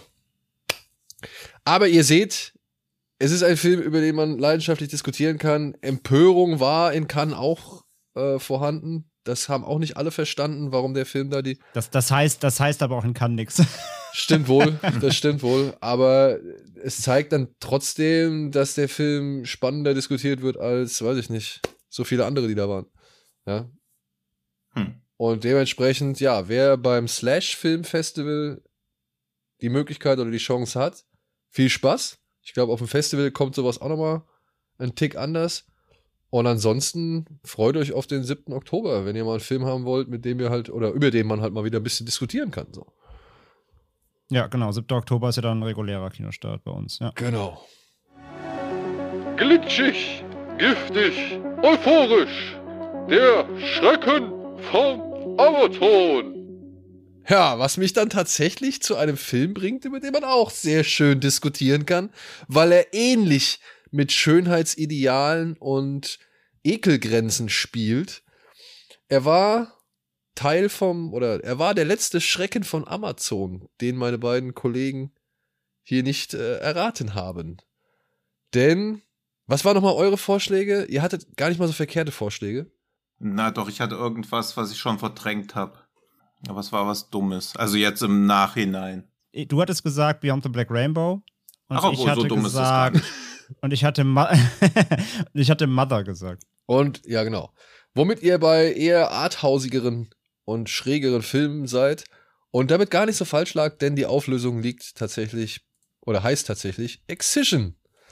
Und ich dachte eigentlich, Tino würde eben darauf hin, Ja. da würde er wirklich darauf kommen, weil ich gesagt habe, dass er den Film sehr, sehr mag und ich weiß, oder beziehungsweise er weiß, dass wir beide da äh, echt starke Vertreter von diesem oder Verfechter für diesen Film sind.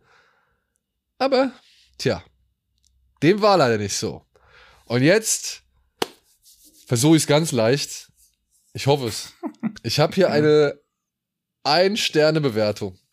Ja? Die, den, die die Überschrift trägt, nie so gelacht. Und diese Ein-Sterne-Bewertung zu einem Horrorfilm. Ja, ich sage jetzt mal bewusst Horrorfilm. Lautet wie folgt. Kauf ihn auf keinen Fall. Er ist zwar ein alter Klassiker, aber sein Geld absolut nicht wert. Ich habe mehr gelacht, als dass ich gespannt oder erschrocken war. Pff, also wirklich PFF mit Ausrufezeichen geschrieben. Nicht einmal wurde ich überrascht. Alles total vorhersehbar. Die Logik in diesem Film miserabel, beinahe unterirdisch. Erst laufen alle weg vor dem Vieh aus Angst, so wie andere auf offener Straße zerfetzt zu werden. Dann rennen sie dem Ding hinterher. Ich habe nie so über einen Gruselfilm gelacht. Lächerlich. Deshalb nicht kaufen. Ich wiederhole, in Großbuchstaben geschrieben, nicht kaufen. Drei Ausrufezeichen. Jetzt seid ihr. Mm, sie laufen Dinge hinterher, dann laufen sie hinterher, alle laufen hinterher. Irgendwas Creature-Feature-mäßiges. Ja, ich würde sagen The Ein Host. Klassiker. Also ich weiß nicht, ob der ein Klassiker ist, aber es klingt für The Host, weil sie doch da auch dann die ganze Zeit das Vieh dann auf einmal jagen. Und ich verstehen kann, warum den Leute lächerlich finden. Ja. Ja, The Host. Tino sagt The Host. Der klingt, also der ist, glaube ich, zu neu für Klassiker, würde ich sagen. Aber Ja, fürchte auch, aber who knows? Ich überlege gerade, ich hatte erst so American Werewolf oder sowas, aber ja, so richtig gejagt hm, wird er ja auch nicht. Also wenn du mit das Ding meinst The Thing, dann wäre es geklärt. Ich glaube, dann hätte ich es aber auch ähm, vielleicht als Punkt, Punkt, Punkt oder so als Leerstelle gemacht. Vielleicht. vielleicht. Vielleicht. Also hat sich- Also hat sich dran gedacht. ähm, ach komm, scheiß drauf. Ich sag American Werewolf. Wundervoll. Ob ihr wirklich richtig liegt, seht ihr, wenn nächste Woche wieder das Aufnahmelicht angeht. Denn das verraten wir euch natürlich nächste Woche. Hm, Aber ihr könnt natürlich fleißig mitraten da draußen. Ne? Wie immer. So, dann würde ich sagen, beenden wir diese ganze Geschichte an dieser Stelle. Folgt uns gerne auf allen Plattformen, auf allen sozialen Medien oder über alle sozialen Medien. Lasst uns gerne Feedback, Kommentare, Filmvorschläge und alles andere da. Schaut auch gerne bei Fred Carpet mal vorbei. Ich muss jetzt hier ein bisschen hetzen, denn Tino muss zum Kino. So, das hatten wir geklärt. In diesem Sinne, ich sage Tschüss, bis zum nächsten Mal. Tschüss. Ciao. Tschüss. Und obwohl es so gehetzt wirkte, sind wir trotzdem wieder natürlich auf unsere Standard 90 Minuten gekommen. Also nicht, dass ihr jetzt den Eindruck habt, ihr kriegt wegen mir weniger Entertainment als letzte Woche. Es ist genau dieselbe Quantität und hoffentlich auch Qualität. Tschüss.